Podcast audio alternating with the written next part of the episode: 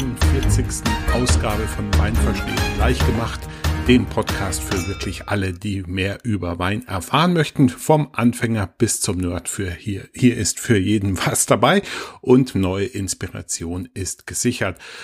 Die 41. Ausgabe trägt den Titel Österreichischer Rotwein. In dieser Episode wirst du also eine Menge über die farbigen Weines unseres Nachbarlandes erfahren und wir verkosten auch zwei Weine wieder, nämlich von einem meiner Lieblingswinzer aus Österreich beziehungsweise dem Burgenland, Paul Ax, dem ich auf der Vivinum 2018 kennenlernen durfte auf einer Podiumspräsentation österreichischer Weine natürlich. Und seine Weine haben mich sehr begeistert, vor allem seine blaufränkischen, aber diesen gibt es heute nicht zu verkosten, sondern wir probieren zum einen von ihm den St. Laurent 2016 und den Zweigeld 2017. Da könnt ihr schon sehr gespannt sein und die Weine findet ihr natürlich auch überall im Netz. Dann ein bisschen Hausmeisterei möchte ich euch nicht vorenthalten. Ich habe zum einen das Feedback bekommen, dass die Einleitungen zu kurz sind. Das heißt, die Hinweise auf die nächste Episode und was sich sonst in der WVLG-Welt tut, erfährt ihr in Zukunft im Ausblick der, dem letzten Kapitel jeder Episode.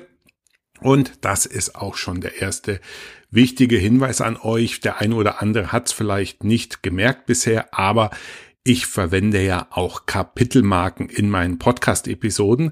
Das heißt, einzelne Bereiche, die euch vielleicht weniger interessieren oder die ihr überspringen möchtet, ist damit sehr einfach, so dass ihr natürlich dann genau an die Stelle springen könnt, was euch besonders interessiert.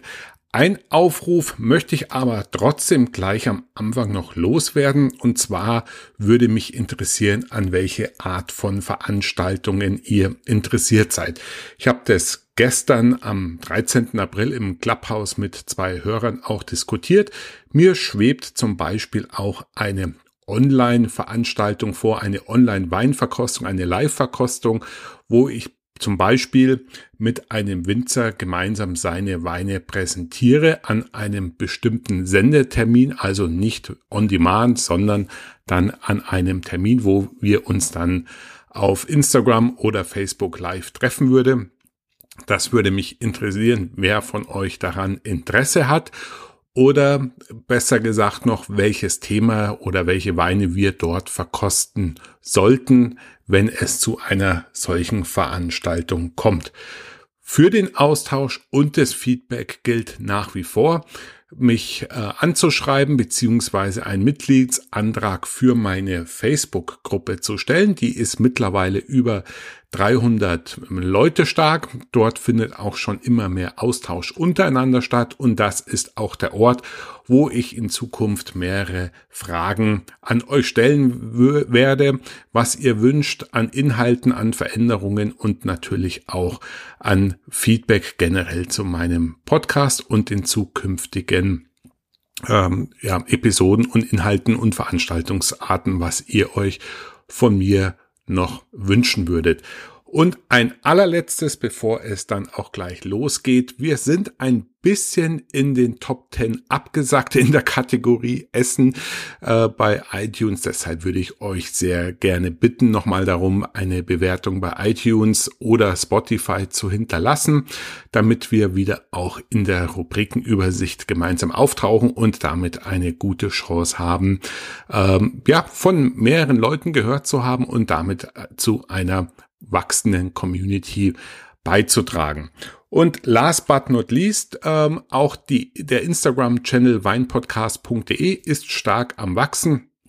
Dort sind es mittlerweile jetzt schon fast 1000 Follower und an dieser Stelle, deswegen erwähne ich es jetzt hier, werdet ihr in Zukunft ja wie beim letzten Mal schon angekündigt, in Zukunft den Wein der Woche und die Buchempfehlungen dort finden. Diesen Instagram-Post äh, leite ich oder teile ich natürlich dann auch auf der Facebook-Seite und in der Facebook-Gruppe weiter. So, das soll es gewesen sein. Bevor es jetzt mit dem ja, integrierten Verkosten, also Theorie und Praxis zusammen losgeht, noch äh, ist es mal wieder Zeit, eine Hörerfrage loszuwerden, einzubauen, nämlich die Christiane, eine, ja, kann man schon sagen, eine, die zum Inventar fast gehörte, eine Hörerin der ersten Stunde, hat eine sehr interessante Hörerfrage an mich gestellt, die ich euch nicht vorenthalten möchte mit der dazugehörigen Antwort und dann steigen wir gleich direkt ein in das Thema österreichischer Rotwein mit den zwei Weinen von Paul Ax, den St. Laurent und seinen Zweigeld. Ich würde gerne schöne Weine aus dem Geburtsjahr meiner Tochter kaufen. Das war 2019 und die sollte man dann natürlich schön einlagern können, um sie beispielsweise am 18. Geburtstag trinken zu können. Preislich vielleicht so bis 50 Euro die Flasche. Und dann würde mich auch ganz grundsätzlich interessieren, wonach ich denn gehen kann, nach welchen Kriterien, wenn ich lagerfähige Weine einkaufen möchte. Vielen Dank. Liebe Christiane, als allererstes vielen herzlichen Dank für diese spannende und umfangreiche Frage, die ich dir auf diesem Wege natürlich sehr, sehr gerne beantworte, weil mich natürlich genau die gleiche Idee umgetrieben hat, als unsere Tochter 2016 auf die Welt kam und ich nach einer Region Ausschau gehalten habe, wo ich eben langhaltende Weine für sie als zukünftiges Geschenk äh, besorgen kann. Als allererstes vielleicht der Hinweis an alle Hörer, die dieselbe Frage umtreibt. Ich würde schon mal als erstes nicht den 18. Geburtstag anpeilen, weil, sage ich mal, zumindest aus der eigenen Erfahrung heraus, diese Weine, diese hochwertigen Top-Qualitätsweine mit dem 18. Geburtstag in aller Regel noch nicht angemessen geschätzt werden, so dass ich schon empfehlen würde, vielleicht eher den 25. Geburtstag anzupeilen, wenn nicht gar den 30. und damit verschiebt sich natürlich auch nochmal die Möglichkeit, äh, welche Weine da überhaupt in Frage kommen. Vorweg äh, die meisten Weißweine im Stillweinbereich ist das natürlich ähm, ausgeschlossen. Die allerwenigsten Weißweine im Stillweinbereich halten so lange durch, so dass wir uns hier in erster Linie an Rotweinen orientieren müssen und natürlich nicht zu vergessen an Süßweinen. Wie das genau zusammenhängt, das erfährt ihr aber ganz im Detail in meinem zweiten Online-Weinkurs mit dem Titel Weine richtig kaufen, lagern und servieren. Und dort im vierten Kapitel gehe ich eben im Detail auf die ja, Voraussetzungen für eine längere, jahrzehntelange Lagerfähigkeit ein. Grundsätzlich muss man einfach sagen, die Weine müssen bestimmte Eigenschaften mit sich bringen, die von Vorteil sind oder eben auch ähm, den Wein überhaupt in der Qualität steigen zu lassen über das langjährige Flaschenlager. Also es sind im Prinzip zwei Aspekte. Zum einen die Lagerfähigkeit und auch das Reifepotenzial, was man unterscheiden muss. Und dieses ähm, ist zum einen halt vereint auf beste Art und Weise in den Süßweinen, also Beerenauslese, Trockenbeerenauslese oder auch Eisweine oder um ein Regionsnamen loszuwerden, Sautern beispielsweise. Das sind alles Weine, die mehrere Jahrzehnte durchhalten und somit sich sehr gut anbieten für ein Geschenk der neugeborenen Tochter. Und ich für meinen Fall habe mich letzten Endes im Jahr 2016 für Vintage Ports entschieden, also äh, der Süßwein aus dem Durotal in Portugal, ein alkoholstarker Süßwein mit 19 Prozent in den meisten Fällen. Und 2016 war eben ein sehr gutes Jahrgang im Duro, so dass dort eben auch Vintage Ports erzeugt worden sind und diese Weine ja auch schon generell, wie ihr schon in den Pod, äh, Podcast-Folgen über Portweine erfahren habt, müssen diese Weine ja auch mehrere Jahrzehnte lagern. Und insofern habe ich eben hier mehr im Hinterkopf, dass das ein Hochzeitsgeschenk für meine Tochter wird und eher weniger etwas zum 18. Geburtstag. Ansonsten bieten sich Rotweine an, die entsprechend viel Tannine haben und eine reife ähm, ähm, nötig haben und auch das Potenzial mitbringen, Ich denke an erster Linie an Cabernet Sauvignon Weine, zum Beispiel rote Bordeaux oder auch Tempranillo Weine aus Spanien in erster Linie oder aber auch Barolos aus der Nebbiolo Traube, alles tanninkräftige Rebsorten, die ein hohes Reifepotenzial mitbringen. Und ganz konkret nochmal, Christiane, auf das Jahr 2019 bezogen. Wie gesagt, auch in Deutschland kannst du hier die edelsüßen Varianten auf jeden Fall nehmen. Wenn du jetzt eher an Stillweine gedacht hast, ist das erste, an was mir die Idee gekommen ist, ähm, Kalifornien. Da haben wir nämlich mit Napa Valley und Sonoma Valley ein, zwei ausgezeichnete Anbaugebiete für Cabernet Sauvignons und das wäre vielleicht der beste Bett für 2019 für dein Töchterlein. Ähm, da muss man natürlich nochmal gucken, ob man in der von dir angegebenen Preisklasse fündig wird, aber das wäre vielleicht mal ein Punkt, äh, die Suche zu beginnen für ein Geburtstagsgeschenk deiner Tochter zum 18. oder besser zum 25. So, meine lieben Podcast-Hörer, jetzt kommen wir zur integrierten Verkostungsunit, also Theorie und Praxis gemeinsam. Bevor wir uns den zwei leckeren Rotweinen von Paul Ax zuwenden, besprechen wir die Details des österreichischen Rotweins und zwar als erstes möchte ich mit ein paar nackten Fakten anfangen.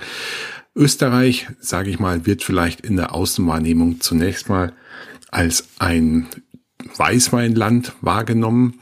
Aber genau wie in Deutschland auch ist der Anteil der roten Weine circa ein Drittel der Produktion. Aber Österreich hat im Vergleich zu Deutschland, wenn man so sagen möchte, sicherlich ein paar Rotweinarten und Rotweinsorten, die vielleicht ein bisschen mehr im Mittelpunkt stehen, wie es die Roten bei uns sind, zumindest in der breiten Wahrnehmung. Generell, wenn man sich Österreichs Karte anschaut und dort äh, versucht, die Anbaugebiete zu lokalisieren, dann stellt man fest, wie es Willi Klinger mal in seiner unterhaltsamen ironischen Art gesagt hat, im Westen wird Ski gefahren und im Osten wird Wein angebaut. Und wenn man sich das auf der Karte mal im Detail äh, ja, vergegenwärtigt, dann ist es tatsächlich so, dass der wesentliche Weinbau in Österreich nur am östlichen Rand stattfindet oder eben am, im Donautal am Oberlauf von Wien aus gesehen. Und dieses Wetter oder dieses Klima, was von dort eben sich besonders abzeichnet, ist das sogenannte pannonische Klima. Pannonien oder Pannonia war früher eine römische Provinz, die heutzutage eigentlich, sag ich mal, Ungarn mit einem gewissen Speckgürtel umgrenzt. Und diese, dieses pannonische Becken oder Tiefebene zeichnet sich durch ein besonderes Klima aus, nämlich einem besonders warmen und vor allem im Sommer auch ein besonderes trockenes Klima, im Verhältnis der Klimaten, die sich um dieses Becken herum äh, sortieren, die ja dann in erster Linie von vielen Hügelketten und Gebirgen geprägt sind. Und Ostösterreich, insbesondere das Burgenland und dann das kleinere Wienere Becken stehen also deutlich unter dem Einfluss des pannonischen Klimas. Und damit ähm, bietet sich an dieser Flanke der Anbau von roten Rebsorten ähm, viel mehr an wie jetzt im Oberlauf der Donau, also für den österreichischen Ober- oder Mittellauf der Donau, weil eben dort durch die höheren Jahrgangstemperaturen ähm, ja die Rebsorten einfach zu einer anderen Reife kommen und natürlich auch besser äh, oder ja nachhaltiger äh, reproduzierbarer ausreifen, wie es vielleicht für den Breitengrad sonst typisch ist. Also lange Rede, kurzer Sinn. Im Osten und Südosten Österreichs finden wir sehr potente Rotweine und die möchte ich euch ja heute auch zum Teil feststellen, äh, vorstellen. Und ganz wichtig natürlich ist in Österreich die Rebsorte Zweigeld. Sie allein stellt schon über 40 Prozent der Rotweinmenge im österreichischen Weinbau dar. Und das ist eine Kreuzung aus Blaufränkisch, der ja dann in der nächsten Episode besprochen wird, und dem St. Laurent. Und dieser Zweigeld bei uns tauchte auch hier und da mal als Rotburger auf, wenn man den, wenn ihr den Namen schon mal gehört habt, ist einfach mengenmäßig die wichtigste Rebsorte und vielleicht auch der bekannteste Rotwein Österreichs. Mit einem kleinen Beigeschmack würde ich es mal nennen, weil Zweigeld äh, ist quasi der Name von dem Rebzüchter, ähm, der die Kreuzung erfunden hat, der ist dann leider im Dritten Reich zu einer gewissen Nazi-Größe aufgelaufen worden ist. Aber das Problem hatten wir ja auch schon beim Semling 88 beziehungsweise bei der Scheurebe. Das ist, lässt sich nicht wegdiskutieren. Äh, es wurde, glaube ich, auch mal über eine Umbenennung der Rebsorte diskutiert, aber das wurde letzten Endes verworfen. Nichtsdestotrotz sicherlich ein äh, sehr kräftiger, fruchtbetonter, aber auch fürs Holzfass geeigneter, äh, geeigneter Rotwein, der sicherlich für die Rotweine das wichtigste Aushängeschild sind, ist für Österreich und wir probieren ja dann auch gleich im Anschluss einen Vertreter davon. An zweiter Stelle mit circa 20 Prozent dann der Blaufränkisch, der bei uns ja der Lemberger ist. Darauf gehe ich ja dann eben in der nächsten Episode ein, wenn wir diese Rebsorte dann auch verkosten. An dritter Stelle mit nicht mal mehr 10% kommt dann der blaue Portugieser, der ja auch in Deutschland äh, weit verbreitet ist und auch für Deutschland Sündenfall, wie ich ganz gerne sage, für unseren Portugieser Weißherbst oft herangezogen wird, also eine insgesamt eine Rebsorte mit nicht allzu hohem Qualitätspotenzial. Und an Platz vier dann der Blauburger, den wir ja beim Interview mit Matthias Hager in der letzten Episode von Weinverstehen leicht gemacht probiert haben. War für mich eine Neuigkeit und ich war durchaus auch begeistert durch den Einflusskreuzungspartner Spätburgunders, wenn ich mich recht erinnere, hat mir die Rebsorte und, und insbesondere der Wein von Matthias ja sehr gut gefallen. Und dann an fünfter Stelle letzten Endes kommt dann erst der St. Laurent mit knapp fünf Prozent Anteil an der österreichischen Weinproduktion. Meiner Meinung nach ein bisschen unterrepräsentiert, weil der St. Laurent sicherlich auch unter den bereits genannten äh, roten Rebsorten, sicherlich nach Blaufränkisch, aber dann meiner Meinung nach an zweiter Stelle im Sinne des der Qualitätspotenziale stehen sollte, aber sicherlich auch einer der bekannteren oder mir zumindest deutlich bekannter wie der Blauburger. Der St. Laurent ist vielleicht insofern eine interessante Nische oder ein besonderer Fun Fact, wenn man so sagen möchte, was viele nicht wissen. St. Laurent ist auch ein Mitglied der sogenannten Burgunderfamilie. Vermutlich stammt die Rebsorte auch aus Frankreich, aus dem Burgund und kam dann über Deutschland letzten Endes nach Österreich und zeigt natürlich auch ein paar Verwandtschaftsmerkmale zu den roten Burgundern, aber weil der Name es ja nicht so nahelegt, äh, tun die meisten ihn in diese Ecke eigentlich nicht stellen, aber für mich einfach die preiswertere Variante österreichischer Top-Rotweine und für Blaufränkisch muss man hier und da vielleicht auch noch ein bisschen mehr in die Tiefe in die Tasche greifen, aber das spielt dann auch äh, eher eine untergeordnete Rolle. Lange Rede, kurzer Sinn. Auch hier wieder, St. Laurent ist für mich die zweitbeste Rebsorte und bringt in Österreich einfach ganz hervorragende ähm, Qualitäten äh, zum Vorschein. Ja, und nach St. Laurent kommen dann erst die äh, typischen französischen internationalen Superstars. Es geht dann weiter mit Merlot, Blauburgunder, wie er in Österreich heißt, also unser Spätburgunder oder Pinot Noir auf Französisch. Und dann kommt erst der blaue Wildbacher. Da gehen wir vielleicht dann noch mal in einen der Interviews darauf ein. Ähm, eine österreichische Besonderheit. Und dann wird's auch schon mengenmäßig relativ irrelevant. wie gesagt, meiner Meinung nach ist natürlich Österreich ein Weißwein geprägtes, dominiertes Land, aber in der Wahrnehmung, das lässt sich insbesondere am Blaufränkisch festmachen, der ja in der in dem Synonym Lemberger bei uns eigentlich gar nicht so eine große Rolle in der Wahrnehmung spielt, wenngleich ich immer öfter höre, dass die württembergischen Lemberger in der Qualität den österreichischen Blaufränkisch gar nichts nachstehen, aber ich denke, der Blaufränkisch ist in Österreich viel verbreiteter und populärer wie bei uns der Lemberger. Die österreichische Ostflanke, also lässt sich zusammenfassen, ist ein sehr schönes Anbaugebiet für Rotweine durch die höhere Wärme im Vergleich zu den umliegenden Anbaugebieten. Die besonderes äh, trockenes Klima erzeugt natürlich auch eine ausgesprochene starke Konzentration oder Stress, das hört man ja auch manchmal, Trockenstress darf natürlich nicht zu viel werden, aber der geringe Niederschlag sorgt natürlich dafür, dass die Reben sich etwas mehr anstrengen müssen, tiefer wurzeln müssen und damit natürlich auch ähm, ja äh, sehr fokussierte, prägnante Weine kommen mit einer starken Konzentration an Aromen.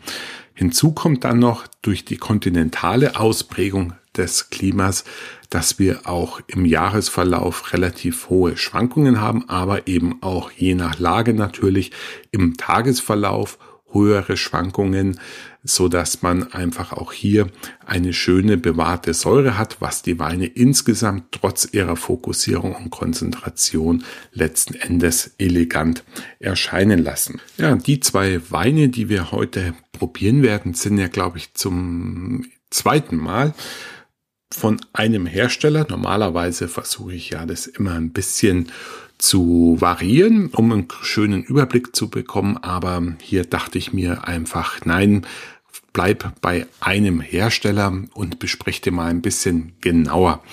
Wir bleiben im Burgenland, also im äußersten östlichen Rand Österreichs. Äh, und Burgenland ist quasi ein Gebiet, was um den Neusiedler See herumliegt. Und ich habe mich für einen der ja, besten Winzer. Man soll zwar immer ein bisschen vorsichtig sein mit den Superlativen, aber für mich zählt Paul Ax sicherlich zu den besten Winzern Burgenlands, wenn nicht auch zu Österreich. Ich habe ihn mal kennengelernt, auch auf der oft schon zitierten Vivinum 2018, wo er an einer Podiumsdiskussion, Verkostung teilgenommen hat und wir dort auch seine Weine äh, präsentiert bekommen haben. Äh, man muss dazu wissen, dass Paul Ax äh, seit einigen Jahren schon biodynamisch zertifiziert arbeitet. Meine, ich glaube, es ist schon seit 2006 der Fall.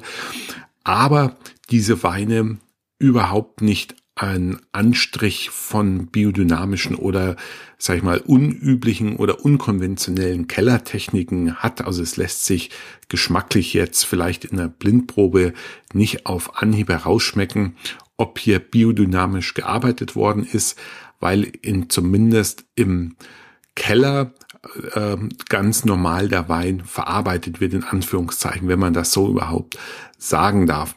Aber diese Weine zeichnen sich für mich durch eine ganz großartige Präzision und Konzentration der Aromen aus, die schon eine ganz schöne Wucht mitbringen, aber dabei nicht zu barock und fett geraten, sondern einfach sehr elegante, druckvolle Weine mit viel Trinkspaß in aller Regel hervorbringen. Und der beste Wein von ihm, äh, nach meinem Geschmack zumindest, ist der Ungerberg Blaufränkisch, ähm, ist auch ein hochdekorierter Wein und den würde ich, ohne mit der Wimper zu zucken, schon ganz, ganz weit oben in der österreichischen Rotweinspitze ansehen.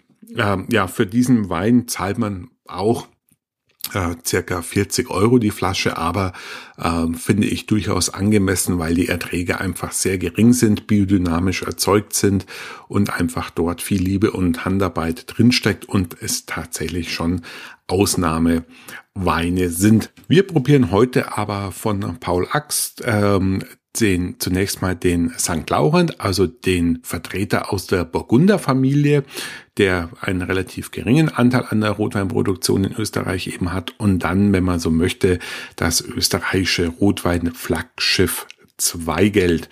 Ähm, beide Weine entstammen, ja, wenn man das überhaupt so sagen mag, der ähm, Basislinie vom Paul Ax und ich kann euch nur empfehlen, äh, probiert ein paar mehr Weine von ihm, auch die teureren und äh, Lagenweine und lasst euch da einfach mal begeistern, was äh, qualitativ hier im Osten Österreichs, am Osten des Neusiedler Sees gelegen, also kurz vor der ungarischen Grenze in der Nähe der namensgebenden Stadt Neusiedl äh, liegt das kleine Örtchen Golz, wo ihr dann auch das Weingut und Paul Ax persönlich antreffen könnt und äh, ja immer wieder werde ich da auch auf Hoffeste hingewiesen. Nach Corona ist es sicherlich eine Reise wert, auch das Weingut zu besuchen und die Weine dann vor Ort zu probieren.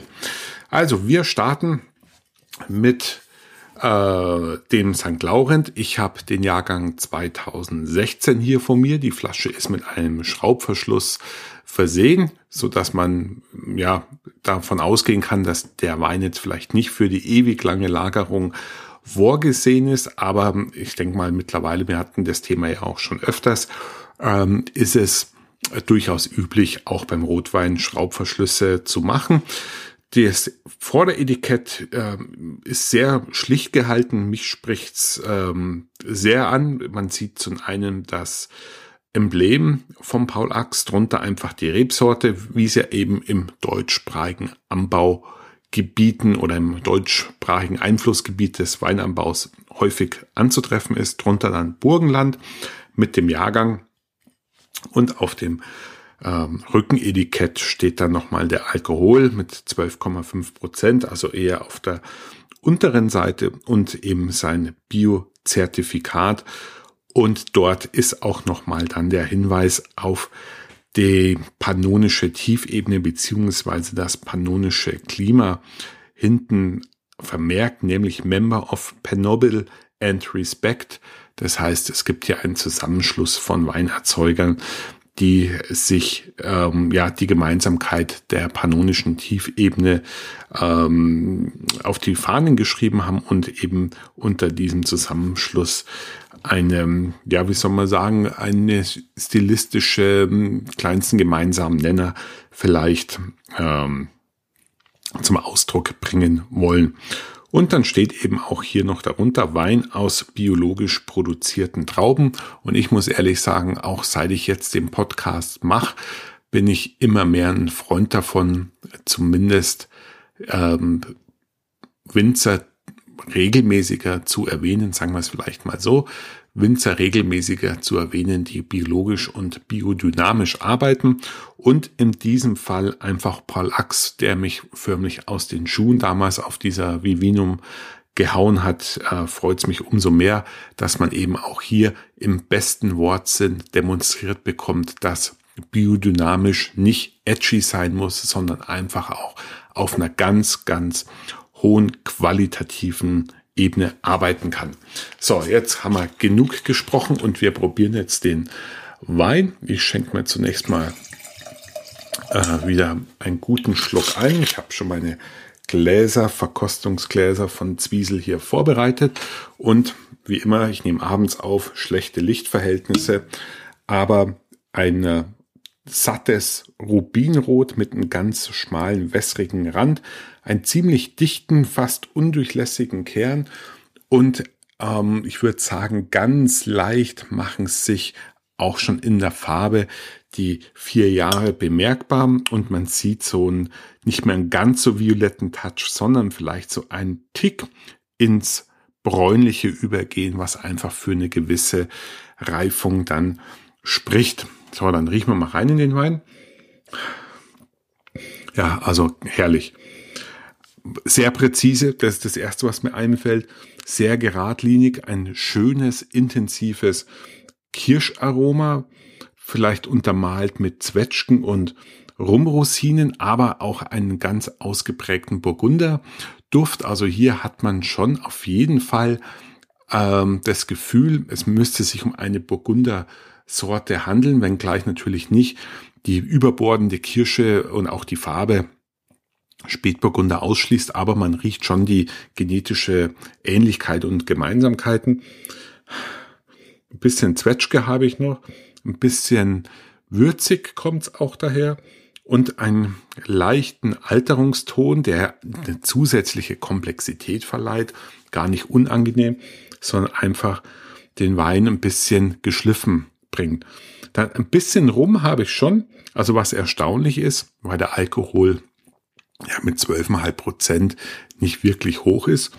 Aber man hat schon so eine leichte High-Ester-Rumnote, also sowas auch vom bisschen, bisschen was Wärmendes, ein bisschen, ähm, ja, vielleicht so ein bisschen Melasse.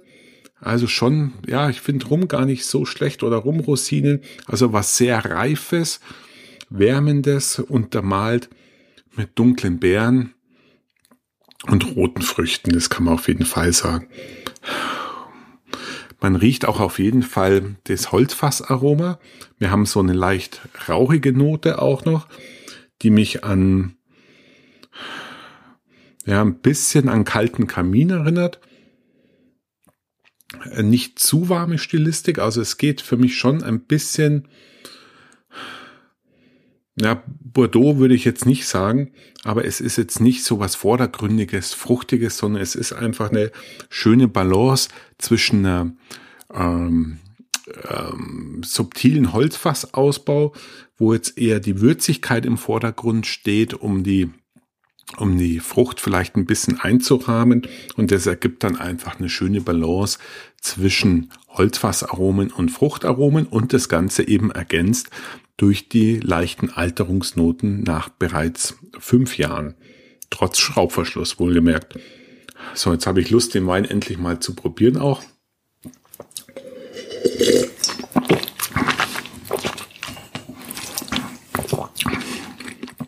Hm.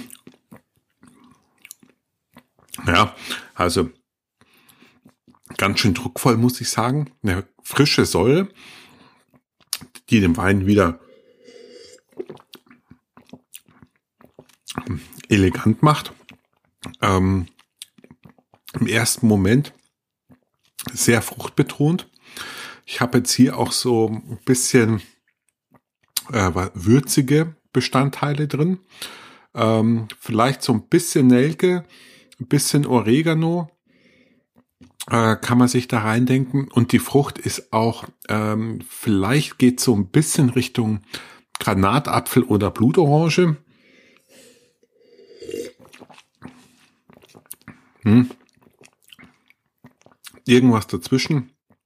Bisschen Kirsche kommt nochmal dazu, Schattenmorell. Und das Holz ist im Mund im ersten Moment wirklich sehr zurückhaltend. Das kommt dann erst so im Abgang nochmal hinterher. Und die ähm, Tannine, ja, sehr geschliffen, sehr fein, schön gereift. Es muss ein sehr reifes Lesegut gewesen sein. Es hat überhaupt nichts Grünes, sehr zurückhaltend. Es gibt den Wein einfach ein bisschen Grip, ein bisschen Unterstützung für die Aromen und verleiht dem Wein noch zusätzlich eine Länge, weil die Aromen und der ganze Wein im Mund einfach ein bisschen länger haften bleibt.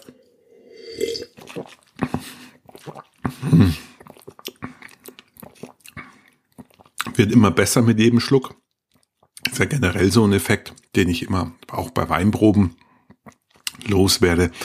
Der erste oder manchmal auch der zweite Schluck ist so ein bisschen außer Konkurrenz. Die Mundhöhle, unser Körper muss sich an den Wein auch erst ein bisschen gewöhnen. Es ist ja schon Alkohol, Säure und so weiter drin, was ja jetzt äh, erst zunächst mal im ersten Moment nichts ist, was man im Mund normalerweise hat. Deswegen muss ich das alles erst ein bisschen eingrufen. Und lasst euch da von dem allerersten Schluck nicht aufs Glatteis führen. Das ist eigentlich das Wesentliche, was ich euch da mitteilen möchte. Ja, also den Wein kann man auch ein bisschen äh, belüften. Es würde ihm eine halbe Stunde, Stunde im Dekanter, glaube ich, würde ihm schon ganz gut tun. Aber ist nicht unbedingt nötig, aber ich kann es mir einfach gut vorstellen, dass das dem Wein auch nach sechs Jahren ähm, oder fünf Jahren jetzt auf der Flasche gut tun würde. Ja, mittlerer Körper, Struktur ist super, hat schon ein gewisses Rückgrat, hat einen schönen Aromendruck. In der Mitte kommt dann auch äh, das Holzfass nochmal geschmacklich dazu. Also ein ähm, sehr trinkiger Wein, ein sehr komplexer Wein, ein sehr schön, schön gereifter Wein, ähm, schön balancierter Wein. Ähm, und ich sag mal, für 12, 13, 14 Euro, je nachdem, ist es wirklich ähm, ja ein gutes, sehr gutes Preis-Leistungs-Verhältnis. Also er, er macht für mich einen ähm, guten Eindruck aus als ähm, Speisenbegleiter. Ich denke, der ist da relativ universal einsetzbar. Kann ich mir auch gut zu gegrillten vorstellen, roten Fleisch natürlich. Ähm, Spitzenwein, tolles Preis-Leistungs-Verhältnis. Für Basisqualität kann man nicht mehr erwarten. Also kauft euch den Wein, probiert ihn und lasst mich wissen. Am besten in der Facebook-Gruppe, auf Twitter oder auch auf Instagram werde ich ja die Bilder wieder in regelmäßigen Abständen posten. Lasst mich wissen, wie ihr den Wein findet. Würde mich sehr interessieren, wie ihr den mögt und wie begeistert ihr von diesem Wein seid. Äh, dann würde ich sagen, mach mal doch den zweiten Wein gleich, den Zweigeld. Äh, abschließend vielleicht noch gerade der St. Laurent ist auch in einer Burgunderflasche abgefüllt. Ich denke, das macht durchaus Sinn wegen seiner burgundischen Ahnen oder großen Brüdern. Und der Zweigeld ist eben in einer Bordeaux-Flasche abgefüllt, was auch hier jetzt natürlich nicht ein Hinweis auf Bordeaux ist, aber einfach als optische Unterscheidung für mich durchaus äh, sinnvoll ist, auch hier die unterschiedlichen Stilistiken in der Flaschenform niederschlagen zu lassen. Vor der Etikett ähnlich, natürlich steht jetzt hier Zweigeld drauf und ich habe jetzt hier den 2017er. Das Rücketikett, da wird ein bisschen mehr erzählt, wie der Wein entstanden ist. Ähm, ja, alles handverlesene Trauben, äh, großes Holzfass, 3000 Liter, perfekte Reife, wir hatten es schon angesprochen, ähm, durch, die, durch das pannonische Klima, da wird ja auf dem Rückenetikett auch nochmal eingegangen. Ähm, und ich lese es noch nicht, was hier der Winzer an Aromen beschrieben hat. Auch hier wieder 12,5 Prozent. Das ist ja das, was man häufiger erlebt, sage ich mal, in der Tendenz, biologisch und insbesondere biodynamisch erzeugte Weine nicht so hoch im Alkohol, ohne daran irgendwie äh, drunter zu leiden im Sinne von weniger reif, weniger äh, Aromendruck. Ganz im Gegenteil, es ist einfach so bei den oft bei den biodynamisch erzeugten Weinen, dass die Reife einfach auch ausgezeichnet ist und der Alkohol trotzdem ein Prozent vielleicht niedriger ausfällt, wie man es sonst normalerweise kennt. Interessant ist hier nochmal auch in Fett hervorgehoben, die empfohlene Trinktemperatur ist nur 14 Grad Celsius für diesen Zweigelt, was, ähm, ja, ich würde schon sagen, erstaunlich niedrig ist. Das würde man jetzt von sich aus wahrscheinlich sich nicht trauen, diesen Wein in den Kühlschrank zu stellen oder im Augenblick noch auf die Terrasse. Ähm, aber leicht gekühlt macht er, soll er eine gute Figur machen. Ich werde es die nächsten Tage nochmal probieren. Die Flasche werde ich ja heute nicht mehr austrinken, aber ich mache da den Selbstversuch und werde mir diesen Wein bei 14 Grad nochmal zu Gemüte führen. Ansonsten steht auch hier natürlich wieder Burgenland, österreichischer Qualitätswein und Member of Panobil. Ja, das ist einfach der Zusammenschluss von ein paar Winzern in der pannonischen Tiefebene. So, dann schenken wir uns wieder einen guten Schluck ein. Auch hier wieder der Schraubverschluss, wie er es ganz gerne macht in seinen Basisqualitäten, der liebe Paul Ax. Aber hatten wir ja schon diskutiert. So, Lichtverhältnisse wieder kriege ich hier mal schlechte Haltungsnoten für meine Lichtverhältnisse. Auch hier wieder eine sehr satte Farbe, fast undurchdringlicher Kern, hat aber noch leichte violette Reflexe mit einem sehr schmalen, wässrigen Rand, also ein sehr farbintensiver Wein, was einfach vielen Leuten ja gefällt, wenn sie Rotwein trinken, dann möchten sie eine satte Farbe haben. Das bringt eben dieser Wein mit.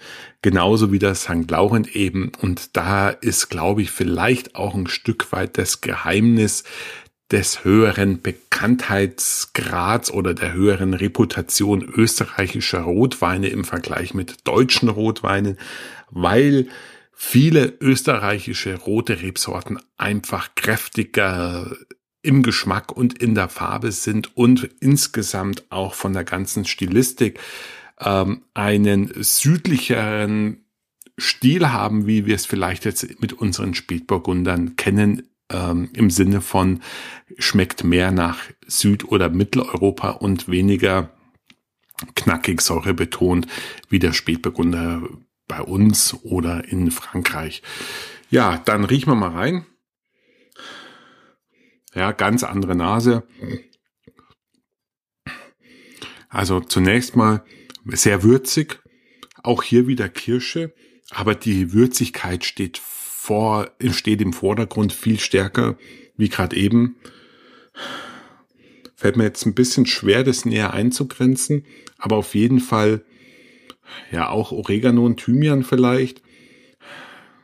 Rote Beeren. Ein bisschen Kirsche auch wieder aber viel würziger und kräftiger. Schwenke ich nochmal das Glas. Ja, dann kommt die Frucht ein bisschen mehr raus. Auch hier wieder vollreif. Also äh, es kommt eine Zwetschge auch für mich dazu. Eine sehr reife Zwetschge. Marmeladig ist es nicht, aber sehr reif. Betörend fast schon, also schon ein sehr intensives Aroma und auch schön balanciert. Also ich finde es wirklich auch in der Nase sehr ansprechend. Geschwenkt, noch runder abgestimmter wie ungeschwenkt. Aber es ist ja unser Trick, um den Wein sozusagen ein bisschen auf die Schliche zu kommen, erstmal ungeschwenkt reinzuriechen und dann nochmal geschwenkt. Ja, also nicht ganz so subtil wie der St. Laurent, kräftiger, vordergründiger, würziger, intensiver und ja, dann kriege ich jetzt Lust auch auf den Wein. Ab in den Mund damit. Hm.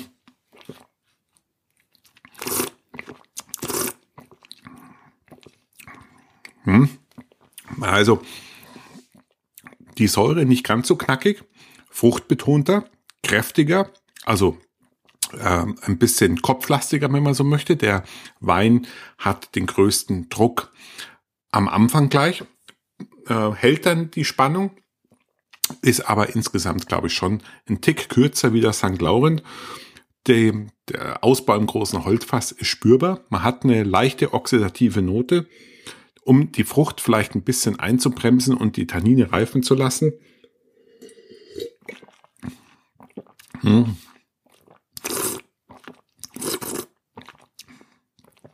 Tannine im ersten Moment fast nicht spürbar. Auch sehr, sehr feinkörnig, bleibt auch, hat weniger Grip im Mund wie der St. Lauren. Man merkt schon, dass der Wein stoffig ist und einen ganz dezenten, feinkörnigen Belag auf Zunge und Zähne hinterlässt. Aber die Tannine spielen ja nicht die ganz große Rolle. Ähm, liegt vielleicht am Ausbau oder auch an der tollen Reife. Es fehlt dem Wein jetzt auch in dem Sinne nicht. Insgesamt würde ich ihn einfach als etwas fruchtbetonter, würziger, kürzer und leichter zugänglich vielleicht. Ähm, einfach ein Wein, der sehr, der sehr, ja, äh, animierend wirkt, äh, der Spaß macht, der leicht zugänglich ist. Da macht man vielen Leuten eine Freude damit. Die Säure ist zurückhaltender. Also schon mal eine ganz andere Nummer wie der St. Laurent, aber ähm, man kann einfach an diesen Wein auch gut nachvollziehen, warum der St. Laurent so, Entschuldigung, der Zweigeld so beliebt ist und letzten Endes so weit verbreitet angebaut wird, weil es einfach ein schmackiger, süffiger, fruchtiger, trotzdem qualitativ hochwertiger Wein ist, der einfach viel Freude beim Trinken macht und wahrscheinlich auch ein sehr dankbarer Speisenbegleiter ist. Hm. Jetzt ähm, kann man auch ein bisschen nachempfinden. Also der Alkohol bestens integriert, fällt überhaupt nicht negativ auf. Das ist nicht der Grund, warum man den Wein vielleicht ein bisschen gekühlt trinken sollte. Es geht vielleicht hier bei dem Wein ein bisschen darum, die durch die Kühle die Frucht ein bisschen in den Hintergrund zu bringen, vielleicht einen Holzfassausbau und die Tannine ein bisschen kräftiger in den Vordergrund zu stellen, ein bisschen mehr zur Geltung kommen zu lassen, vielleicht so besser ausgedrückt. Und somit bietet sich der Wein jetzt für diese Jahreszeit einfach idealerweise an etwas gekühlt bei den immer wärmer werdenden Tagen als roter Trinkwein, als guter unkomplizierter Essensbegleiter vielleicht beim nächsten Angrillen. Ja, auch hier nochmal der Aufruf an euch, lasst mich wissen, wie lecker ihr den Wein findet. Probiert vom Paul Ax die Weine durch und dann diskutieren wir diese Weine am besten in meiner Facebook-Gruppe Wein verstehen leicht gemacht. So, damit sind wir schon wieder am Ende der Podcast Folge 41 angekommen mit dem Thema österreichischen Weißwein. Mich würde wie immer interessieren, ob für euch österreichische Rotweine von Interesse sind, ob ihr die gerne trinkt und vor allem, wie ihr unsere beiden heutigen Weine gefunden habt und was ihr von ihnen haltet und ob der Paul Ax für euch in Zukunft ein Winzer sein wird, den ihr mehr auf dem Schirm vielleicht habt, wie es bisher der Fall war. Dann bleibt mir nur noch mal darauf hinzuweisen, auf meine Online-Weinkurse. Auf der Seite online-weinkurs.de findet ihr 13 Online-Weinkurse, die ihr einzeln erwerben könnt oder in Bundles mit Preisvorteilen.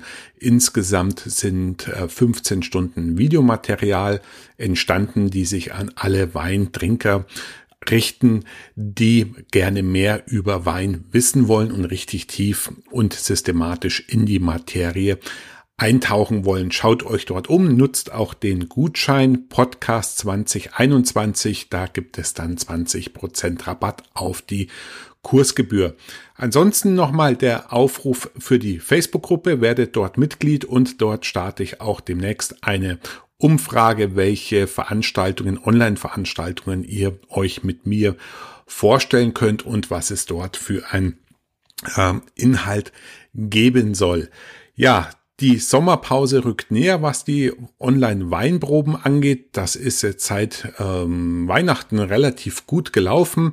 Trotzdem, wer Lust hat, mit mir gemeinsam Weine zu verkosten, kann sich gerne auf meiner neuen Internetseite www.weinprobe.live umschauen und kann das vielleicht ja auch als Geburtstagsgeschenk für einen befreundeten Weintrinker ins Auge fassen. Dann nochmal der Aufruf, seid so gut, hinterlasst eine Bewertung bei iTunes oder Spotify. Das bringt uns, wie gesagt, alle weiter und ich würde mich sehr freuen, dort auch positives Feedback von euch zu bekommen.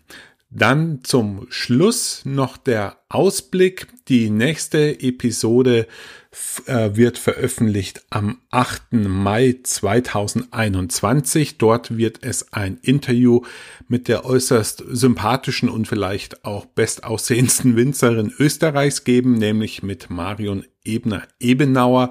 Aus dem Weinviertel werden wir ein paar leckere Weine aus ihrem Sortiment äh, verkosten. Das wird sehr, sehr spannend. Sie ist hochdekorierte Winzerin und macht ausgezeichnete Weine aus Österreich. Dort werden wir dann das Thema österreichischer weiter vertiefen. Die übernächste Folge wird ebenfalls ein Interview werden und zwar freue ich mich sehr, einer der bekanntesten Köche Deutschlands und Sommeliers in meiner Podcast-Reihe begrüßen zu dürfen, nämlich Gerhard Retter, seines Zeichens auch Österreicher aus der Steiermark. Und dort machen wir auch das erste Gruppeninterview mit ihm zusammen, werden wir mit zwei Winzern am virtuellen Tisch uns einfinden und Weine aus der Thermenregion und nochmal aus der Steiermark zu verkosten, so dass ihr dann einen sehr, sehr guten Überblick über die österreichische Weinerzeugung bekommt. Das wird sicherlich auch nochmal sehr spannend und diese Episode wird dann am 29. Mai erscheinen. Ja, dann bleibt mir nur euch alles Gute und Gesundheit zu wünschen. Äh, ich wünsche euch gute und leckere Weine im Glas. Übersteht den Lockdown äh, ja brav und gut und dann freue ich mich, dass wir uns in drei Wochen an dieser Stelle wieder hören oder checkt zwischendrin einfach mal mein Instagram-Account weinpodcast.de, was es bei mir Neues zu trinken und zu hören gab. In diesem Sinne alles Gute, bis zum nächsten Mal. Ciao, Servus aus München, euer Florian.